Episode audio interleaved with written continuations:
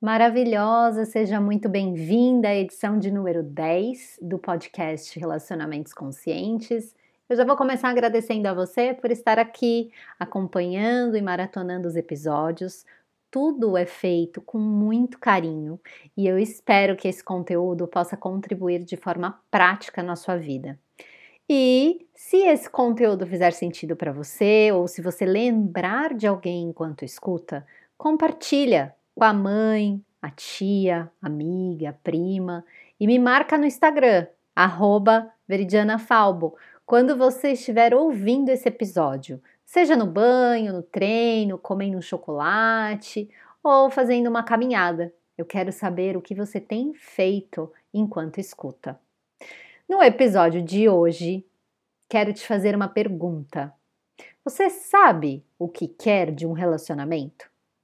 É isso mesmo que você ouviu. Se você sabe o que quer. Eu tô te fazendo essa pergunta porque se você não souber, existe uma chance de você se relacionar e se apaixonar pelo que idealiza a respeito do outro. E ó, não me venha com essa história de ah, eu espero que ele seja honesto, trabalhador e que me ame. Calma, isso é sim importante, mas com certeza não é a única razão para entrar em uma relação. Acontece que nós aprendemos a nos relacionar pelo exemplo, e esse exemplo veio carregado do amor romântico, que por si só já traz uma noção de incompletude. E por que, que eu digo isso? Porque a gente escuta, ah, para toda panela tem sua tampa, todo pé tem seu sapato, e isso traz inúmeras consequências para as nossas relações atuais. E aí, maravilhosa? Bora bater esse papo?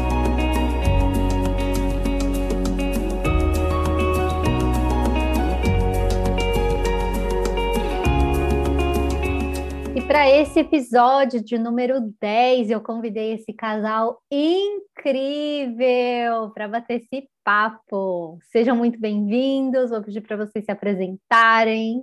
Oi, Veri, tudo bom? Que delícia estar aqui com vocês. Oi, gente que está escutando. Olá, queridos, tudo bom? Aqui é o Matheus. Aqui é a Nai, eu sou psicóloga, coach e mentora do Casal Evolutivo. Mentores de relacionamento, nós somos o Casal Evolutivo. Sim. E estamos muito felizes de estar aqui com vocês também, bater um papo gostoso, desmistificar algumas, algumas ideias aí, vamos quebrar um pouco a cabeça. E abrir o coração. E abrir o coração é mais importante, né, gente? Fala a verdade. Então, como eu já disse, esse episódio hoje é para a gente trazer os impactos que o amor romântico traz no nosso dia a dia, traz nas nossas relações, o tanto que a gente idealiza, nós aprendemos dessa forma, né? Nós aprendemos pelo exemplo, vendo nossos pais, nossos tios, nossos avós se relacionando, e agora chega um novo tempo. Chega um momento de você, quando você vai para algum tipo de relacionamento, seja ele qual for, seja de amizade ou um relacionamento afetivo, muitas coisas estão sendo desconstruídas.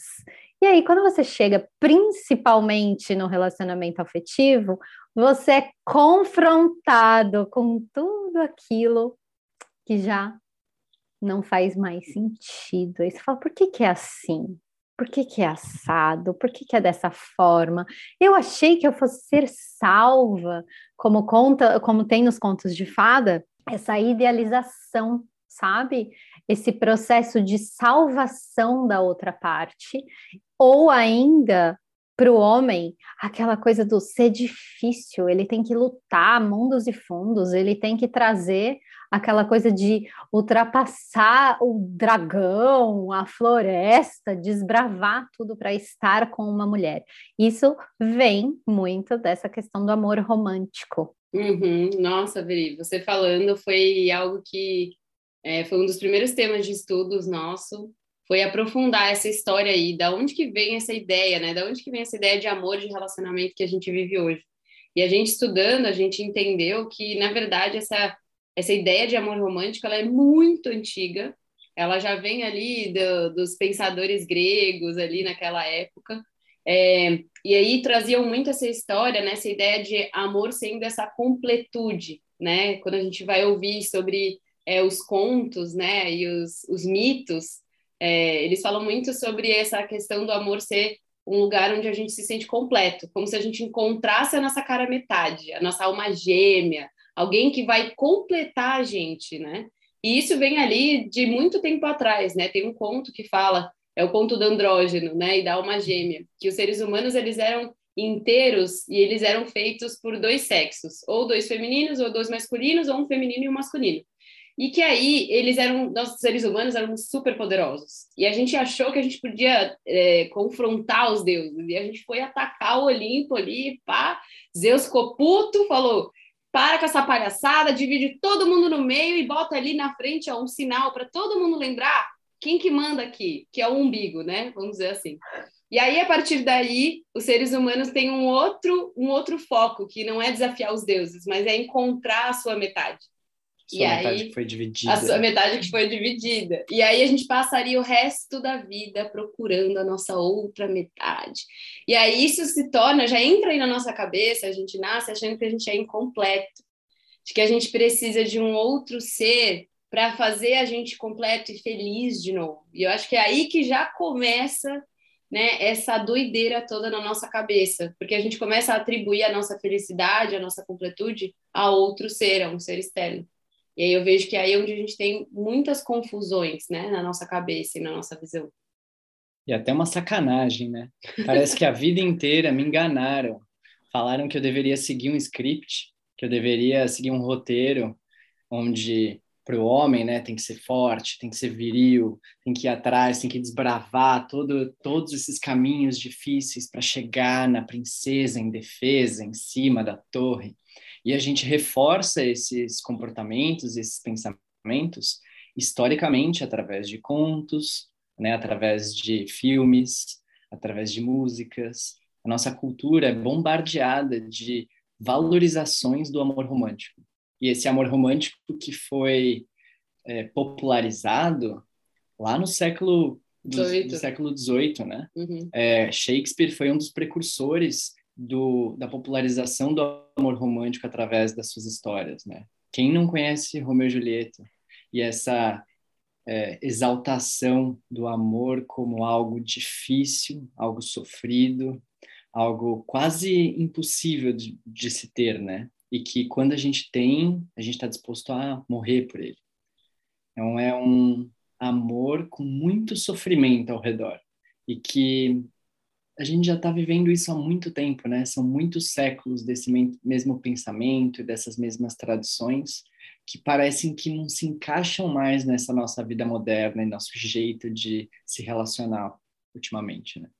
Exatamente. Se a gente for falar aí dessa questão do impossível, né? Dessa, desse sofrimento para se amar, traz eu, eu trago ainda um pouco antes do Romeu e Julieta, Tristão e Isolda que traz também essa mesma perspectiva, Sim. né? Que eles tomam a poção mágica no caminho do Tristão, levando a Isolda para se casar com, com o rei, enfim. E aí tomam a poção, se apaixonam um pelo outro, vivem esse. Ela se casa com, com o rei, ele também se casa com outra. E aí, quando ela vai visitá-lo, porque ele está é, à beira da morte, no leito de morte, para que todas essas feridas dele fossem curadas, a, a atual esposa, que também se chamava Isolda, faz essa faz ele acreditar que a Isolda verdadeira, no caso, não viria para salvá-lo. E quando ela chega, ele já está morto e ela morre de tristeza. E, Olha só. Gente, é, é muito impactante. A gente aprendeu dessa forma e eu percebo que, assim, óbvio, está mudando a passos do que a gente não pode dizer se é rápido, se é devagar. Mas... No ritmo que está dando. Exato, no, no ritmo que vem. E se a gente for falar de filme, eu percebo que o primeiro filme que saiu, é, não muito distante, foi A Valente. Uhum. A, uhum, né? Que a Valente, tipo assim, ah, e tem que passar, tem que fazer o negócio lá, como é que fala? A competição do arco e flecha. E acho que ela é uma das. Né? É, exato. E ela é uma das, das que tão, ela se veste diferente, né? Para uhum. participar do. E ela ganha o, o, campeonato. Então, e aí, quem era o prêmio? O que, que era o prêmio? O, é, casar, casar com, com ela. ela. Exato. Era o casamento com ela. Ela ganha o direito de casar com ela mesma. É bem, é bem importante. Eu, eu sinto essa, essa. É bem icônico esse conto. Sim, e eu acho que é importantíssimo, porque para eu encontrar né, essa, essa outra, esse, ou, essa outra parte, que é, digamos de passagem, é uma outra parte de mim, que foi criada num outro contexto, que tem outras crenças, que tem, é, como vocês disseram até na live que a gente fez junto, né, que é um outro país, o outro é um outro país. Eu preciso entender quem eu sou de verdade. Eu preciso eu marcar um encontro comigo, né? Não tem aquela história do encontro, tipo, no, no inglês a gente fala um date. Vamos fazer um date, né? Enfim, uhum. faz um date, faz um encontro com você justamente por isso, para entrar nessa perspectiva da essência, ver o que, que você espera de um relacionamento. E nessa primeira fase aí da relação, até os seis primeiros meses, tá o processo idealizado, porque é o necessário para uma para uma conquista, né? Esse processo é natural, essa idealização. E depois dos seis meses é que começa, a gente começa a tirar essa, ah, então é desse jeito. E a gente também uhum. começa a ficar mais confortável ah, então vamos ver se realmente é dessa forma. E eu percebo que esse amor romântico ele não tem essa questão da perspectiva do outro, ele não tem essa inclusão do que é bom também para o outro. É sempre eu vivo a vida do outro. Eu, eu abdico da minha vida para viver a vida do outro. Claro. Imagine que nessa expectativa de encontrar outra parte que me complementa, ou melhor, que me completa, né? Porque é. essa é a ideia Isso. errada. Né, nessa expectativa de encontrar alguém que me completa, eu tenho todo o meu foco e toda a minha atenção voltada para o outro, Exato. voltada para fora. Eu não estou olhando para mim. Eu não estou olhando no, no como eu, eu posso ser inteiro, íntegro, né, e total só comigo.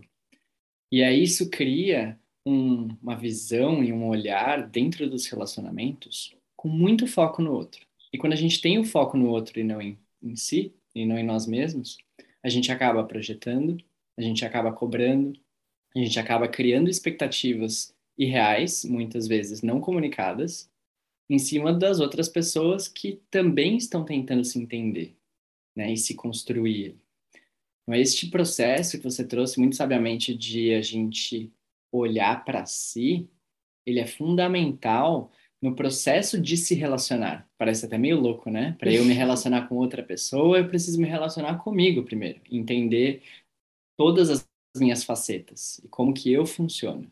E entendendo que eu sou um ser completo, que eu sou um ser inteiro, que eu não preciso de ninguém para me completar, mas que a gente se complementa, que eu posso aprender com o outro, né? que eu posso me desenvolver a partir da troca com o outro, eu consigo então parar de colocar essa carga de expectativas e de necessidades minhas não atendidas, né, de situações frustradas que eu passei na vida, de experiências no outro e começar a colocar em mim mesmo.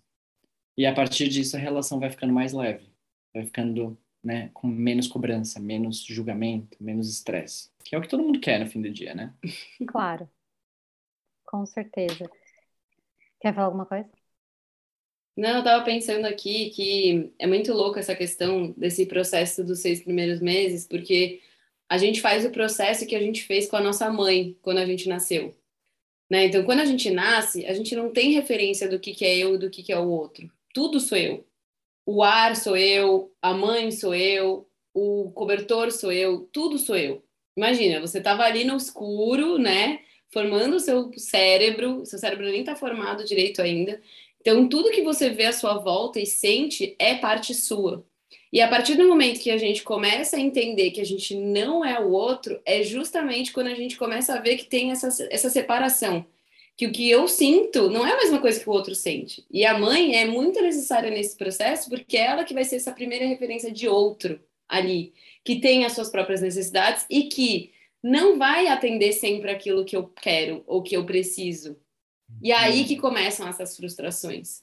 E se a gente não consegue, né, enquanto adultos, resolver essa história infantil, lidar com isso e aprender que, né, na, a nossa mãe ela foi boa o suficiente, mas ela não foi perfeita, porque se ela fosse perfeita, a gente ia ainda achar que o mundo é só a gente, né? A gente não ia des desenvolver essa unificação, né? Essa unidade, esse indivíduo. Então, quando a gente está num relacionamento, muitas vezes a gente projeta no outro o que a gente acha que o outro é. Né? A gente projeta que o, o que a gente gostaria que o outro fosse, como se fosse aquela continuação de mim. E a partir do momento que a gente entende que aquele outro não, não é exatamente o que eu pensava, e começa a vir essas frustrações, a gente desperta esse lugar que é muito interior, que é muito sensível, que é dessa primeira frustração de não ter sido cuidado pelos nossos pais, né, os nossos cuidador, cuidadores. E aí a gente acessa um medo, né, uma, um, um lugar muito sensível. E é por isso que os relacionamentos muitas vezes são mais difíceis, entre aspas, que as amizades, né? Porque muita gente fala assim, nossa, mas por que com meu amigo, com minha amiga, eu consigo ser de boa e aí quando é com meu né, marido, com meu namorado e tal, o negócio vira é porque a gente está entrando em contato com questões muito internas né, nossas. A gente automaticamente projeta no nosso cônjuge, no nosso parceiro, essa necessidade de me cuidar, de ter essa, esse retorno que a gente não teve na infância e que a gente projeta através do amor romântico, de me completar. Então é aí que começa, né, a gente a entender como desfazer esse nó. Isso que vocês estavam falando antes, da gente olhar para si e entender que a gente é um ser inteiro, entender a nossa história, entender né, como a gente foi formado como ser humano, ajuda a gente nesse processo de não levar para o outro o que é do outro, né? Uhum. E também de saber separar, né? Não fazer essa bagunça, né? De querer que o outro seja o meu salvador ou, né? Ou de que eu também seja a salvadora do outro. Uhum. Porque, né, até nesse conto é, que você falou da Isolda, ela que ia salvar ele, no final das contas. E aí a gente vê nos filmes, né, a mulher que chega e muda a vida do homem, que o cara é todo cagado, faz um monte de merda, é, pega todo mundo, ah, e aí chega a mulher que faz com que ele mude. E aí a gente cria também essa ideia romântica, baseada no amor romântico, de que eu posso mudar o outro, né, uhum. de que eu sou a, né, o salvador do outro também. E aí também cria toda essa bagunça, que cada um fica tentando cuidar do outro e não cuidar de si. Fica cada um apontando o dedo no outro em vez de cuidar de si. Essa percepção é, dessas dores, né, é, que a gente traz da infância, bem dizer, é um eterno trabalho. Então a gente vai sempre ter que trabalhar. Primeiro de tudo, lembrar que o parceiro não é papai e não é mamãe, e quando eu também me coloco nesse lugar de salvadora ou salvador, eu tiro do outro a responsabilidade dele agir, dele se justamente se responsabilizar, responsabilizar pelo processo de evolução dele e pela parte dele, pelo 50% do relacionamento que cabem a ele. Uma das coisas que às vezes eu trago para as pessoas é para quem já está numa relação de longo tempo, eu digo assim, cara, o que, que você gosta de fazer? Ah, não sei. Mas como assim não sei? Né? Os amigos se tornam os mesmos, a gente para de, a gente meio que se desconecta de si, começa a viver a vida do outro, sai desse processo de individualidade, do que que eu gosto, e entra, ah, não, eu, o que que você quer fazer? Ah, qualquer coisa que você quiser fazer. Não, gente, vamos dar um passo para trás e vamos retomar essa, essa, essa percepção do tipo, tá, o que, que eu realmente gosto de fazer? Ah, sei lá, eu gosto de jogar bola na praia, eu gosto de dar uma caminhada na praia, gosto. Eu com a minha lua em touro maravilhosa, eu amo comer, né? Então, assim, ir no restaurante para mim, nossa, gente, adoro. Então, beleza, programa para mim tem que ter comida, viu? Já tô avisando. Nossa, temos aqui um taurino e uma, e uma ariana com ascendente em touro. Então, estamos todos na mesma vibe. Ai, arrasou, gente. Tem que ter comida, essa é a verdade. e é comida, comida boa. comida boa. Exatamente. Né? E entender também o que, que o outro gosta, para que um não passe a viver essa vida incondicionalmente. É, eu, eu percebo que quando. É muito, eu acho que isso é, é, acontece com todo mundo, né?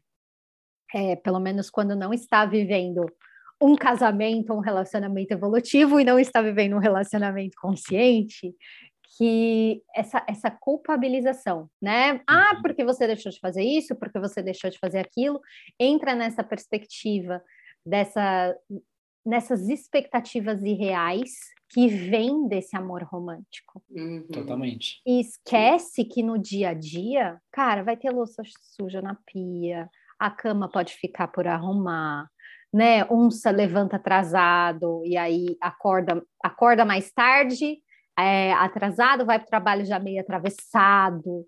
Então, a uhum. gente vai ter que lidar com tudo isso para quem tem filho. Eu acho que ainda o processo exige mais do casal, porque eles precisam encontrar, eu digo que precisa encontrar um tempo para si, um tempo para o relacionamento e um tempo para essas crianças. Perfeito. E precisa e veja... construção. Desculpa, Mar. Imagina. Veja como os contos de fadas e as histórias que são contadas de geração a geração, de pais para filhos, vão corroborando com essas ideias de que chegou no casamento felizes para sempre. Tá tudo bem. Acaba aí a história. Como se a partir dali não houvesse mais desafios, ou, né, ou o objetivo da vida foi alcançado, né? E essa ingenuidade que a gente leva de uma forma muito forte, muito é, presente no amor romântico, ela, ela é falha, né? Ela não dura muito tempo. É uma armadilha enorme. Assim. E é por isso que me deixa revoltado achar que eu estava fazendo certo o tempo inteiro, porque quando a gente chega na hora H, a gente vê que relacionamento de longo prazo, casamento, não é assim. Ele é sobre a escolha diária, a construção, né? a decisão. Ele não é sobre o que eu decidi lá atrás e que se mantém. Não é estático, né? não é escrito em pedra. Ele precisa dessa maleabilidade, dessa adaptação constante. E a gente só consegue se adaptar e ir fluindo ao longo do relacionamento se a gente está atento a isso, se a gente está olhando, se a gente tem atenção para isso. Por isso que é importante esse tempo que você falou de tempo para relação. Da mesma forma que tempo para si e tempo para os filhos. Porque você precisa de atenção, atenção focada, né? Para poder tomar as melhores decisões, as melhores escolhas. E aí, quando a gente está numa vida dois, as decisões, as escolhas, elas são tomadas a dois, em conjunto, para a gente chegar num caminho do meio aí, num lugar onde encontre as minhas necessidades, mas também não ultrapasse os meus limites e vice-versa, encontre os seus, mas também não ultrapasse os seus, ele precisa ser um lugar consciente, um lugar de escolha. E um lugar de muito autoconhecimento, né? Porque não tem como achar o caminho do meio se eu estou vivendo a vida do outro, como a gente falou uhum. antes. Né? Nessa, nessa relação que, na verdade, é mais uma codependência, uma dependência emocional. Perfeito. A gente viver a vida do outro é, e se anular vem de um lugar de muita insegurança e muito medo de perder esse vínculo né? É como se se eu perder esse vínculo eu morro, né? Essa sensação que vem, né, dessa história, né, do amor romântico aí, né, já reforçada, e que para não perder esse vínculo, que é a coisa mais importante da minha vida, eu me submeto a estar e a não me colocar na relação, né? A não me não me expor na relação. E eu vejo que isso é muito comum, assim, muito comum, principalmente nas mulheres, né? por conta de toda a história né, que a gente tem, da sociedade que a gente vive, que oprime esse lado da mulher ter desejos, da mulher falar o que pensa, da mulher trazer o que fala. E um outro ponto que eu queria trazer foi quando a gente falou do amor, que amor incondicional, gente, é só do divino. Não, gente, vo, vo, repete isso aí de novo, porque no outro Instagram eu falei, eu fiz um, um, eu deixei um destaque só sobre isso, dessa questão do amor incondicional e do amor condicional. E no relacionamento, gente, pelo amor de Deus, da deusa, de quem você quer que seja, precisa ser condicional.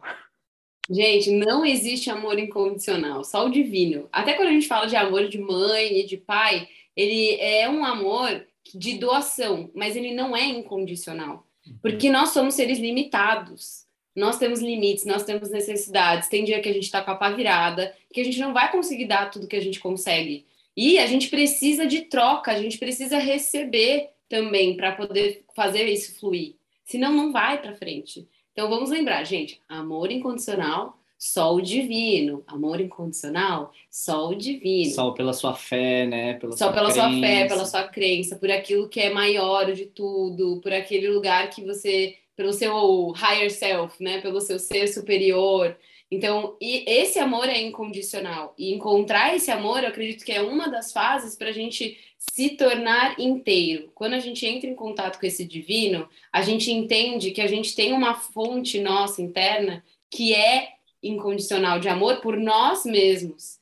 Aí, a partir daí, a gente começa a conseguir transbordar né, esse amor e levar esse amor para outras relações. Mas elas não deixam de ser condicionais, né? E isso é muito importante. Quando o amor é incondicional, alguém está se anulando na história. Não é saudável. Não é saudável. E aí não são mais dois indivíduos, é um indivíduo e um parasita ali, entendeu? Alguém que gruda e vai junto, entendeu? Na história. Para ter, pra ter é, parceria, para ter vida dois, para ter caminho do meio, precisa ter indivíduos ali com as suas próprias necessidades, com as suas próprias limitações. E a magia, né, do relacionar-se está em a gente justamente conseguir encontrar esse lugar, né, de conexão e de como que a gente pode fazer isso funcionar junto. Concordo. E eu muito, você trouxe com muita maestria essa questão da codependência, né? O amor romântico, eu digo que ele ele reforça a codependência, onde você, um, uma parte, ou para não dizer as duas, vão estar vivendo pelo outro. E não existe relacionamento onde você vive pelo outro, gente. Não, não tem Até existe, um... mas não é saudável. Exato, assim. exato. Não é não. nem um pouquinho saudável.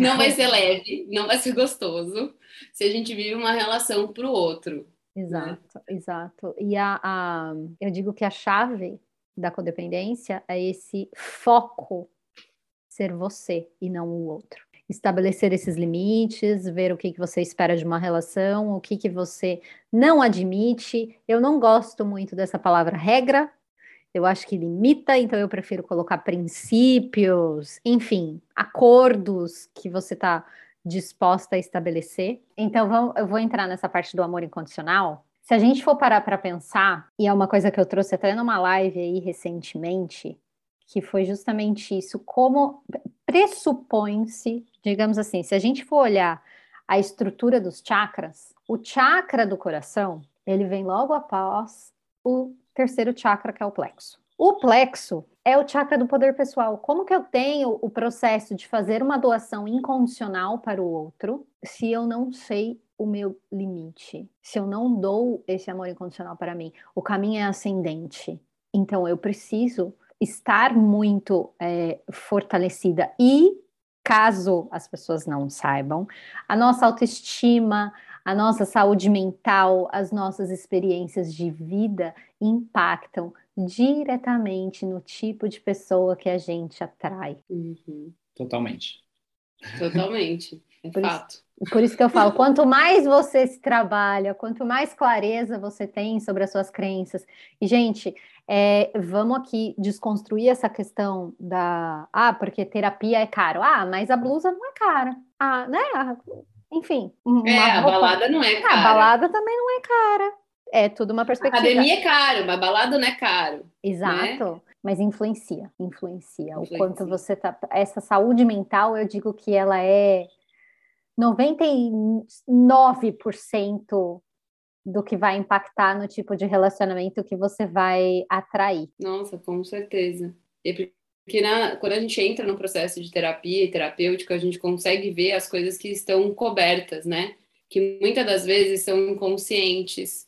Porque imagina, desde que você nasceu até hoje, você viu um zilhão de coisas, você sentiu um zilhão de sensações, você absorveu muita informação não é capaz que você consiga ter isso na sua consciência o tempo inteiro, senão você fica louco, entende? Então tem coisas que você só absorve e vai direto lá para sua para o seu inconsciente, para o seu subconsciente. A sua caixa e se a gente preta. Não consegue, exato. E se a gente não consegue é, olhar para essas questões, a gente acaba sendo dirigida por elas. Porque é isso, a gente não aprende relacionamento na escola. Não é que abrem um livro e falam, olha, gente, o jeito certo de se relacionar é assim, tá, tá, tá, tá, tá. Estamos tentando no casal evolutivo, criar esse, essa, essa escola, né? Mas a gente não, não tem isso, né? Quando a gente está crescendo. E aí, como que a gente aprende? Observando. E aí a gente faz conexões. Ah, então, se alguém briga e grita comigo e me desrespeita e me ama, então gritar, desrespeitar e amor tá tudo junto. E eu levo essa crença para os meus, meus relacionamentos. E depois eu não entendo por que, que eu só me apaixono e só me relaciono com pessoas que gritam, me desrespeitam, né? E eu acho que isso, e eu confundo isso com amor.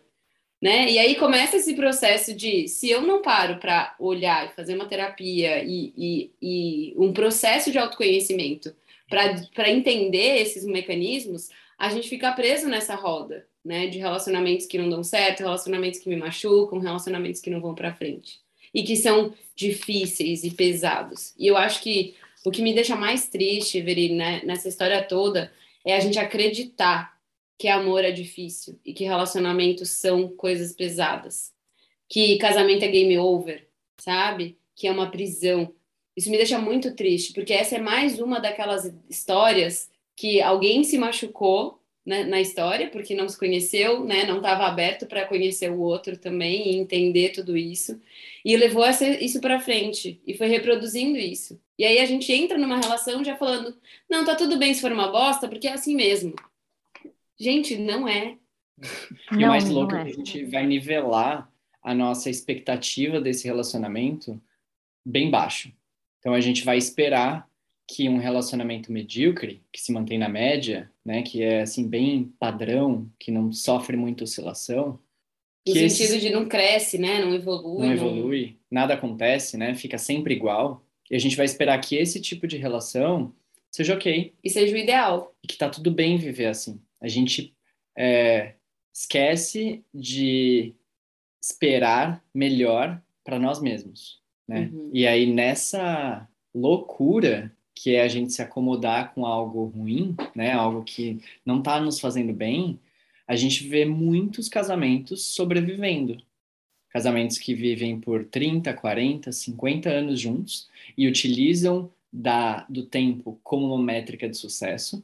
Ah, nossa, ficaram 40 anos juntos, um casamento de sucesso. Mas quando a gente olha pela, por debaixo das camadas, a gente vai encontrar falta de intimidade, falta de conexão, falta de poder ser você mesmo, né? Poder se abrir de verdade, falar o que, que te incomoda, as tuas frustrações, os teus medos, ter com quem compartilhar, ter com quem alcançar sonhos que você provavelmente não alcançaria se você estivesse tentando sozinho.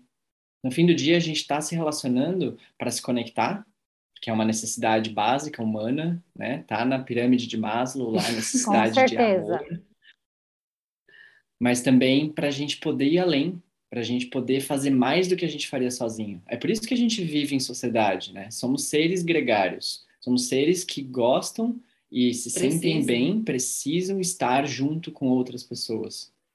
Então, que seja positivo, né? Que seja é, bem isso, né? Positivo, que seja melhor para a gente.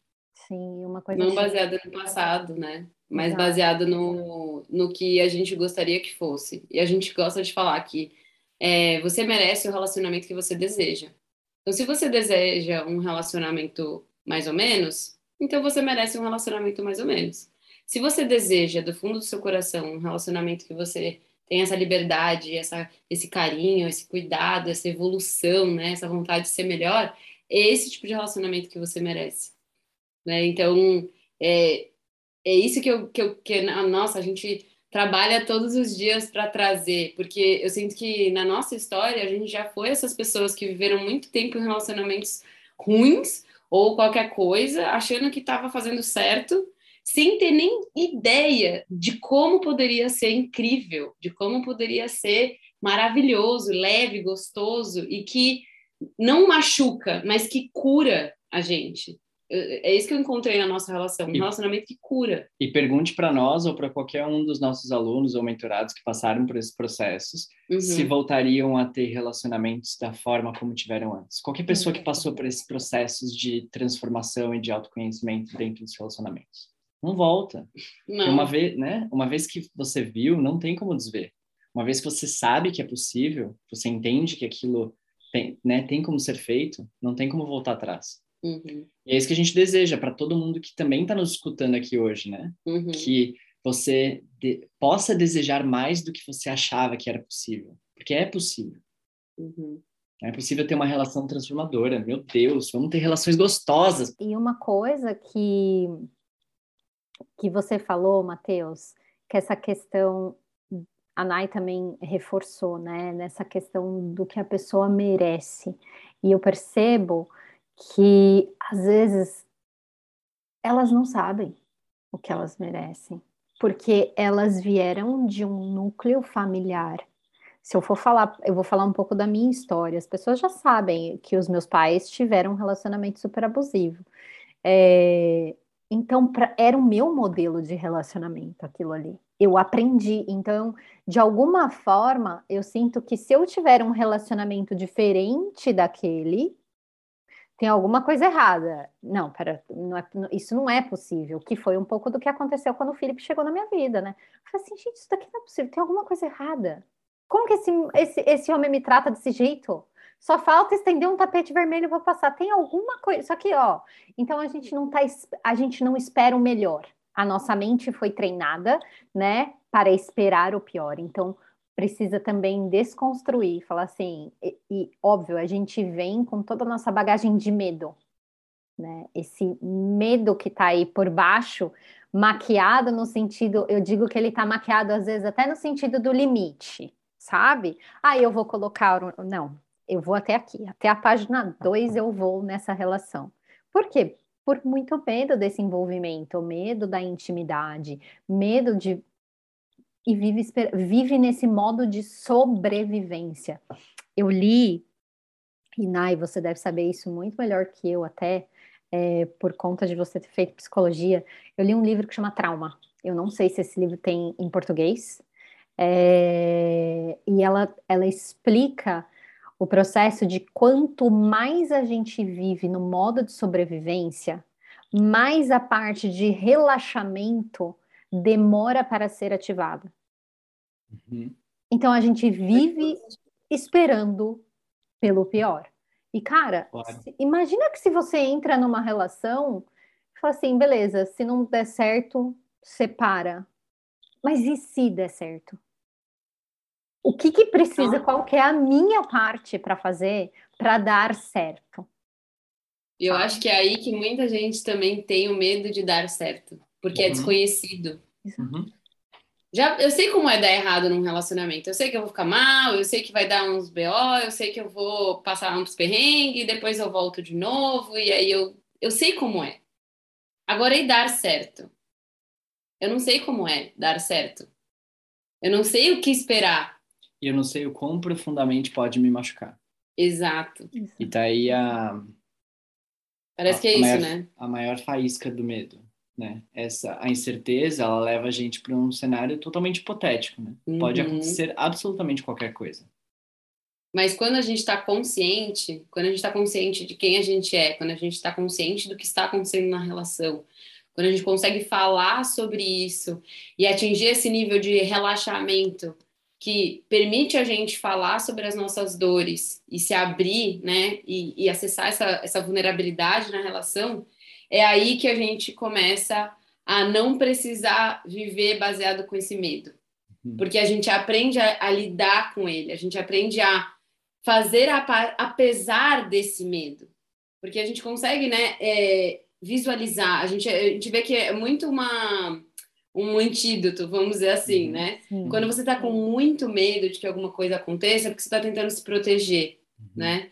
Mas quando você entende que você tem a força, né? E você, você permite ou não que algo te atinja, porque aquilo é seu. Então você começa a entender que só vai me atingir se eu permitir que aquilo me atinja. Quando eu começo a trabalhar a minha força interna, eu ganho essa força de conseguir abrir as coisas para outras pessoas que antigamente iriam me machucar, né? Mas que hoje eu consigo falar, apesar do medo, dentro dessa relação. E aí, quando eu consigo falar e o outro tá aberto a me ouvir, é como se aqueles pedacinhos que tivessem quebrado fossem se encaixando e te deixando cada vez mais forte. E aí a ideia é que quanto mais a gente consiga falar sobre nossas vulnerabilidades, quanto mais a gente consiga acessar esse trauma de um lugar de força, né, de um outro lugar, né, de cuidado, de acolhimento, a gente vai cuidando desse medo. E esse medo ele vai se dissolvendo e a gente vai conseguindo relaxar. E eu acho que daí que vem a leveza de um relacionamento.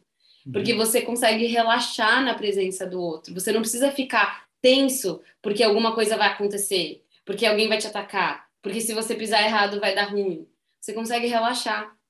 E aí vem a leveza, né? Que não é que você não tem traumas, né, gente? Não, os traumas eles vão, vai ter acontecido. É. Mas é a gente aprender a lidar com eles, né? E incluir o outro, né, nessa história, mostrar para o outro aonde me dói, a partir, é, apesar que assim, você mostrar para o outro onde te dói, já, já até dá aquele como assim? Eu vou mostrar para o outro onde me dói se ele enfiar o dedo. Mas quando a gente se permite fazer isso, né? Num, num, numa relação que a gente chama de porto seguro, em que a gente ambiente. tem confiança, né? Um ambiente seguro, tudo pode acontecer. Aí o leve vem, aí o gostoso vem, aí o fácil acontece. O difícil é o trabalho interno, gente. O difícil, o difícil. é lidar com o trabalho interno. É bem isso. O difícil é a gente fazer essa desconstrução, querendo ou não, de que o casamento é uma convenção social, né, gente? Uhum. Uh!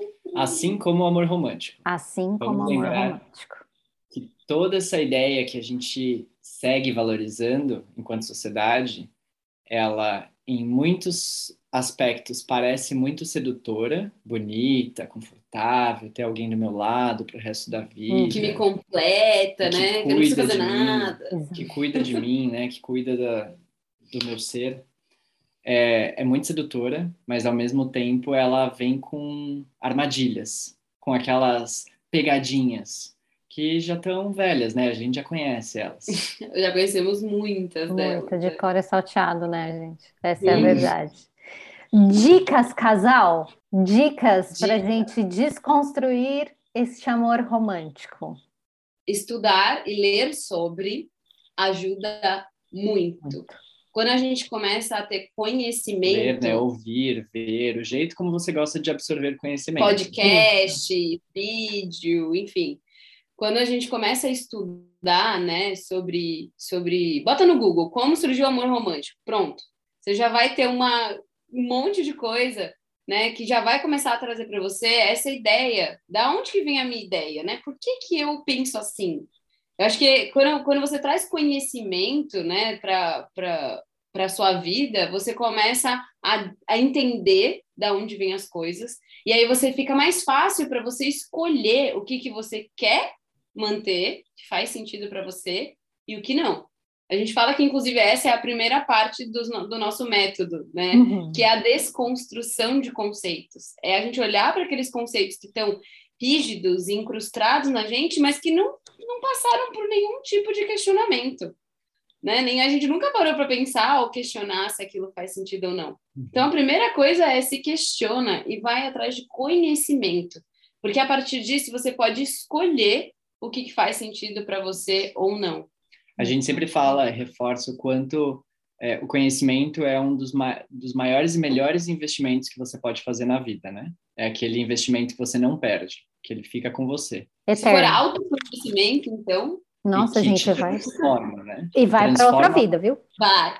Exato. Nossa, com certeza. O autoconhecimento, então, é aquele conhecimento que não só você não perde, mas como te ajuda a crescer, te ajuda a ir mais longe. E a minha dica dentro da dica é que se ainda não está num momento onde você consegue fazer esse investimento para ter esse conhecimento de uma forma mais consolidada, né, através de um curso, através de uma experiência é, formatada, uhum. que você busque esses conhecimentos gratuitos, uhum. porque tem muita informação disponível na internet, muita gente séria trabalhando com pesquisas, com estudos, com informações né, é, embasadas uhum. que vão poder te ajudar a começar a abrir a cabeça e começar a expandir um pouco os conhecimentos que você já tem, é, mesmo que não seja de uma forma tão né, estruturada e moldada. E eu acho que o segundo ponto, Veri, para essa desconstrução também, né, da, da, desse amor romântico, que não é uma desconstrução só para desconstruir, a gente não é revoltado sem causa. É, uhum. é uma desconstrução para a gente poder ser mais verdadeiro com a gente mesmo, para a gente poder ser quem a gente é e não o que foi dito que a gente deveria ser. E o segundo ponto é se, se, se rodear de referências do que você gostaria de ter na sua vida. Porque no final a gente a gente acaba agindo, né? é influenciado e a gente tem muita influência das pessoas que estão mais próximas da gente. Dizem que você é a somatória das cinco pessoas com quem você mais convive. Quem são essas pessoas que você está se rodeando? Quem são suas referências de relacionamento, por exemplo? Se a sua referência de relacionamento é o ponto de fada, tá na hora, tá de, na hora de repensar. Então, quem são suas referências, né? Então, aqui, ó, maravilhosa, Veri, a gente tem o casal evolutivo, que já são referências de relacionamentos que já passaram por essa desconstrução e provaram que pode ser diferente. Então, bebe dessas fontes, né? Vai atrás de pessoas que têm uma relação que você gostaria de ter, para você ver como elas lidam com as questões. Assim como a gente aprendeu lá atrás, quando a gente era criança, observando, vendo, né? A gente pode continuar fazendo isso, estando perto de pessoas que vão nos ensinar uma forma diferente de fazer isso. Só que a diferença agora é que você está escolhendo quem são suas referências. Exato. E além disso, eu digo assim, estar presente, né? Porque não adianta eu fazer esta escolha, me inserir nesse grupo, é, nesse novo grupo, observando esses exemplos, mas observando esses exemplos com intenção, com presença, para entender o que essa pessoa faz, ou fala, ou a forma como ela age, é interessante para essa pessoa que eu quero me tornar. Essa é um, um, uma coisa que eu acho bem, bem importante, assim. É, como a Nai mesmo disse, a gente não tem escola de relacionamento. Então você já notou que a gente não, a gente não se prepara para a relação. A gente se prepara para tudo, né? Se prepara para carreira, se prepara, sei lá, para fazer não sei mais o quê, se prepara para ir viajar. A carta do carro. Pra, tira a carta para dirigir. Exato, mas ninguém se prepara para um relacionamento. O que, que você precisa se preparar para um relacionamento? Entender o que, que você espera. Quais foram os seus, os seus exemplos. E uma coisa que eu sempre pergunto é, para quem vem passar trabalhar relacionamento comigo é: me fala aqui uma coisa, como é que você se sente amada? Porque a pessoa fala para mim: ah, eu espero que ele me ame. Tá, mas como é que você se sente amada? A pessoa não sabe. Tipo assim, não adianta. Por, vou dar um exemplo besta aqui. Olha, meu parceiro me deu um carro. Um exemplo. Não deu, viu, gente? Tem nem necessidade, porque eu moro perto de tudo, então nem o carro eu ia usar. Mas enfim, Felipe vai lá e me dá um carro. Nossa, achei sensacional. Mas, cara, se o Felipe tivesse me dado um carro, escrito uma carta, sei lá, para mim o carro ia ser o de menos. Eu queria era a carta, eu queria entender o que que ele sentiu que levou ele a comprar este carro é a conexão no emocional, é tirar essa conexão mais do, do, do conteúdo, né? Do conteúdo, uhum. daquela questão da, da. Eu digo que quando as pessoas vão para um encontro, tá mais preocupada com a aparência, tá mais preocupada se o cara tá bonito e não sei mais o quê, ou que o marido, nossa, mas aonde você vai com esse short? Tá, mas o que, que tem dentro dessa embalagem? E o que, que você espera de uma relação? Isso é importantíssimo. Saber como que você se sente amada. Você se proporciona esse tipo de amor?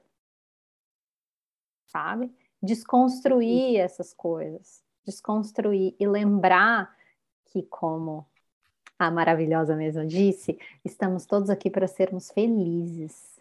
E embora o sofrimento tenha sido viés de aprendizado, dá para ser leve.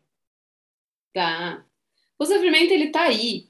Ele vai continuar aí. Não vai subir. Então, ele não vai, a gente vai ter que lidar com ele. E tá tudo certo, mas dá para fazer isso de uma forma mais leve, né?